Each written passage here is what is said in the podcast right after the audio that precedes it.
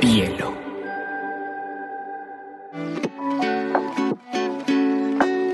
Hola, bienvenidos a Te Cuento News, un espacio donde analizaremos las noticias más importantes del mundo digital y la Web3 en menos de 20 minutos.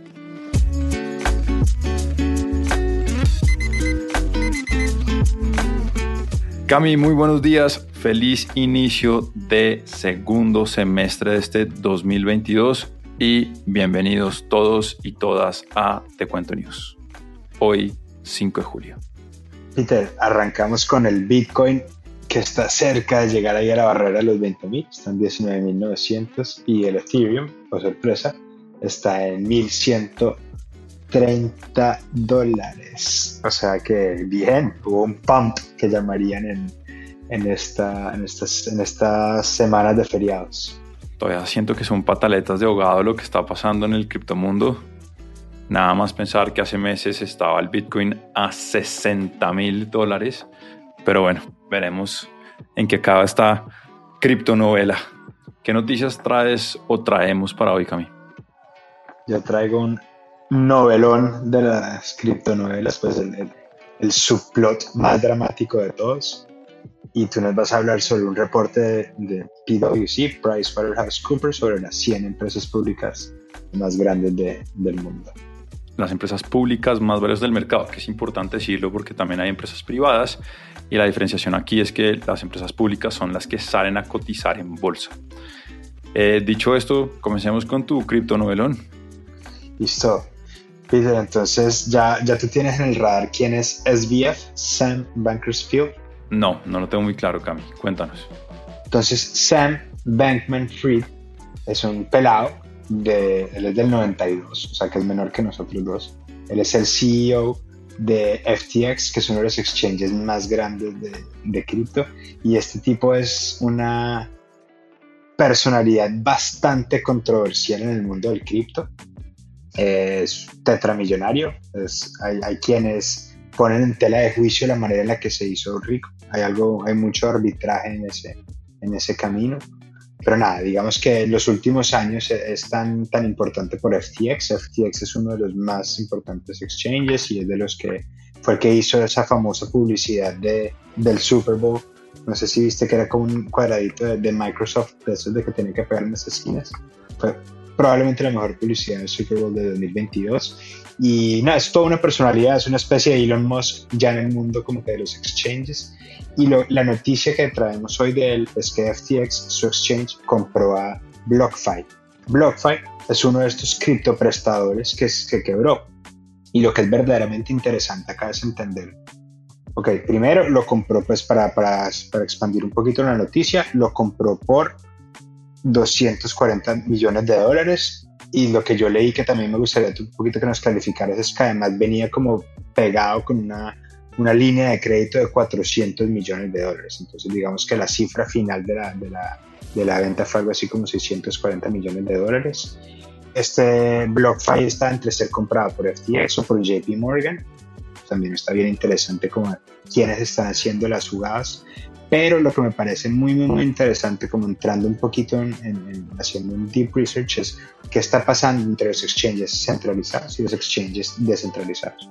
Si quieres, antes de, ahondar un poquito en eso, no sé si tú nos puedes explicar un poquito alrededor de, la, de las líneas de crédito de una adquisición.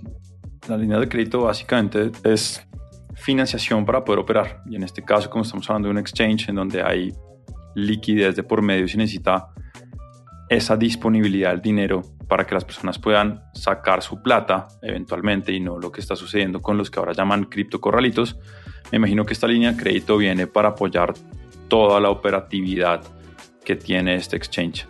Asimismo, sucede con startups o empresas que son de capital intensivo. Entonces, digamos, ADI, que es este Buy Now, Pay Later, generalmente sus rondas de inversión están divididas en dos, en una porción de equity y una porción de crédito hacia la empresa para que pueda salir a prestar o hacer disponibles estos préstamos a sus usuarios. Entonces me imagino que está sucediendo lo mismo con, con este exchange.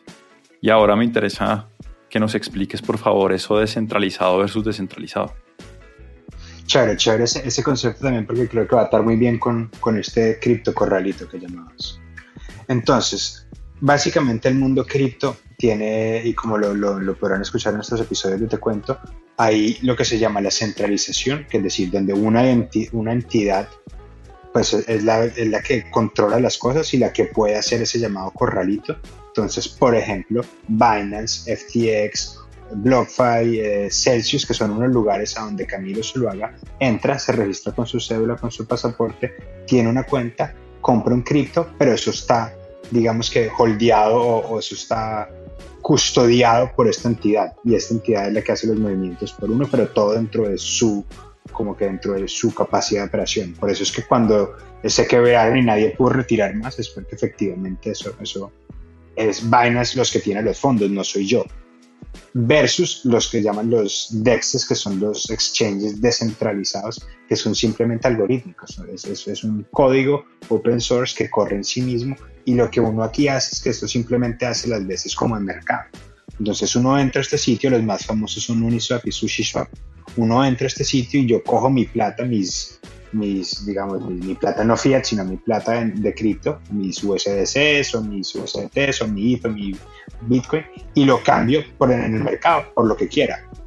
Y lo que ha sido verdaderamente interesante y que todos los cripto máximos, los maxis de cripto dicen que venga, es que esto es maravilloso porque los, los exchanges de cripto les fue súper bien, aguantaron esta recesión sin ningún problema y ahí están y siguen contratando y no les pidió a nadie porque crece, porque funcionan, operan descentralización. Entonces digamos que lo que hace es reforzar un poquito esta narrativa de la gracia del cripto y del blockchain es que sea súper, como llamarían los, los hardcores, code is law. Aquí usted no necesita que nadie haga nada, sino que todo el mundo sea capaz, pues, como de velar por su cuenta. Pero bueno, una nota al pie. En las notas de este capítulo vamos a poner un, un, reporte que me pareció muy sensato donde explican los pros y los contras de, de, de los exchanges centralizados y descentralizados. Bueno, muy interesante. ¿Pizzo qué vendría siendo, Cami? Centralizado indiscutiblemente. Buda. Centralizado. Binance. Centralizado. Perfecto. Solo como para dar ese ejemplo y entender. Nos vamos con la lista de Pricewaterhouse. ¿Qué hay? Entonces, este reporte se llama el Global Top 100 Companies o las top 100 compañías del mundo y clasifica las empresas públicas más grandes por su capitalización de mercado en dólares estadounidenses. Entonces, muy interesante un reporte muy sencillo que también lo vamos a estar compartiendo posiblemente a final de la semana con el recuento de las noticias y posiblemente lo dejaremos por ahí en el muro de, de Te Cuento en LinkedIn. Pero lo que dice es, primero, Estados Unidos sigue siendo el rey. Mantiene participación mayoritaria con 63 empresas de las 100 del ranking y esas 63 empresas representan el 70% de la capitalización de las, digamos que, del acumulado de las 100 empresas es decir, que son más valiosas al modo unitario. No es una empresa representa 1%, sino que estas 63 representan precisamente un poco más, en este caso el 70%. China es el segundo país con más representación en el listado, tiene 13 compañías y es interesante porque hacen unos comparativos en el reporte y se muestra cómo ha venido perdiendo terreno en el tiempo en este listado. Y no es un secreto, me imagino, pues yo no, yo no, no me sorprendió encontrar que la industria más representativa o que más fuerza tiene en el listado es la industria de tecnología. Esta industria representa el 34% de la valorización del ranking, es decir, que un tercio eh, del valor de todas estas empresas acumulado son empresas de tecnología y de hecho la industria tecnológica lleva cinco años liderando este mismo ranking. ¿Seguido por quién, Peter? ¿Tienes algunas ideas? No decía, no mencionaba el reporte, pero sí menciona precisamente el sector financiero y el sector energético, entendiendo que el petróleo, pues suele, el petróleo y la energía eléctrica suelen tener eh, una relevancia importante, pero nunca están como tecnología. Es decir, en el reporte, voy a tirar aproximados porque no recuerdo bien, pero energía estaba más o menos en un 12 y el financiero estaba más o menos en un 15% de esa valorización. Apostaría que blockchain fuera el siguiente grupo poderoso, digámoslo, en ese, en ese listado. Pues sí, definitivamente no en el próximo año, pero en los próximos lustros. Ya veremos qué sucede. De seguir con esta tendencia que vivimos actual. No creo, pero entiendo que esto es un tema cíclico, así que sí, será otra historia en cinco años, Cami. ¿Te atreves a echarte un top 3 de cuáles son las más valiosas? Eh, ok, Apple. Sí, muy bien. Microsoft. Muy bien. Y, pucha, ¿cuál será la tercera? No, pues no. No, digamos que no es popularmente conocida, se llama Saudi Arabian y precisamente es una empresa del sector energético. Le siguen Alphabet, la holding de Google, Amazon, y es interesante ver a Tesla en el sexto lugar, servicios financieros con Berkshire Hathaway, Nvidia Group en el octavo, Meta Platforms está en el noveno y en el décimo una empresa que se llama TSMC o TSMC. Adivina cuántas empresas latinas aparecen en este top 100, Cami. Yo estoy hablando contigo antes del episodio, pero si me hubieras dicho, entonces yo sé cuál es la respuesta, pero si me hubieras preguntado antes, habría dicho algo así como 5. Yo también, de hecho, estaba esperando por lo menos, por lo menos un par de grandes petroleras que estuviesen por ahí en los 60s, 80s del ranking, pero no, no hay ninguna empresa pública latinoamericana que haya logrado el ranking. Así que ahí están. Les dejaremos el reporte completo en el muro para que puedan hacerle un doble clic. Interesante, Peter, muy chévere, muy chévere, muy chévere. ñapas. ¿Qué hay por ahí? Creo que hay un montón de ñapas hoy. En Perú vuelve a ser obligatorio usar mascarilla en espacios abiertos. Ellos tenían como umbral de decisión que el 5%, el 5% de su población estuviese contagiada y según los registros volvieron a esos niveles de, de contagio y vuelve a ser obligatoria la mascarilla en espacios públicos en todo Perú. Peter, ahora en, en, en NFT NYC había Adam Bomb Squad, que es un, es un NFT de modo super cool, de los cuales yo soy holder. Hicieron una, una, una, un evento, una activación y contrataron a una gente para hacer una marcha en contra de los NFTs. Entonces había gente con pancartas que decía God hates NFTs y eso se volvió viral, muy, muy, muy chistoso.